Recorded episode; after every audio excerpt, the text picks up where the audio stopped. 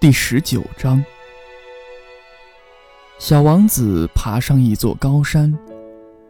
从前他只见过三座山，就是那三座火山，只有他的膝盖那么高。他经常坐在死火山上面，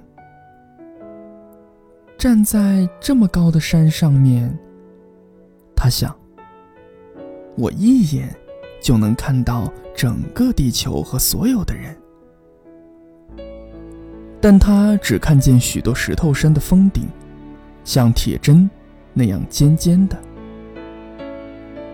你好，他很有礼貌地说。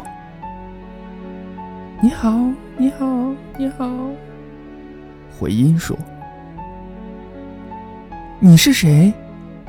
小王子说。你是谁？你是谁？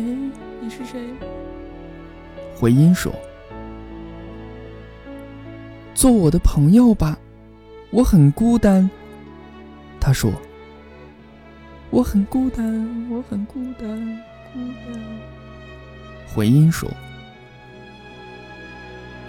这个星球真奇怪。”他心里想：“这里特别干燥，地形特别险峻，空气又特别咸。